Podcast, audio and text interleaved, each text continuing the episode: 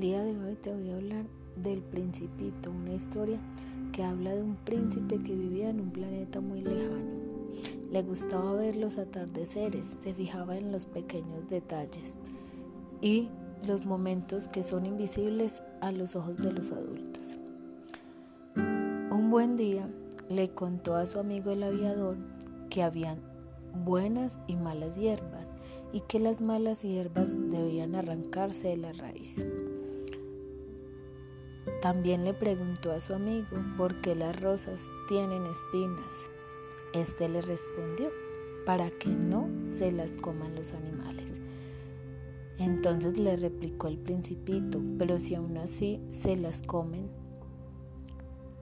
Y este le contó también a su amigo el aviador que en su planeta habían flores únicas que solo tenían un día de vida.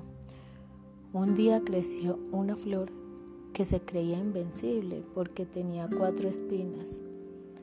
Para el principito, esta flor perfumaba su vida, pero él debía irse a explorar otros planetas. En el primer planeta encontró un rey que decía que todos debían obedecerle. En el segundo, un vanidoso. En el tercer planeta, un hombre de negocios. En el cuarto planeta, era muy pequeño y solo tenía un farolero. En el último planeta había un anciano que era geógrafo y por fin llegó a la Tierra y se encontró con un zorro. Este fue domesticado Ahora te invito a imaginar el final de esta historia, a dibujar lo que más te gustó y a leerla y a preguntarme si tienes dudas. Chao.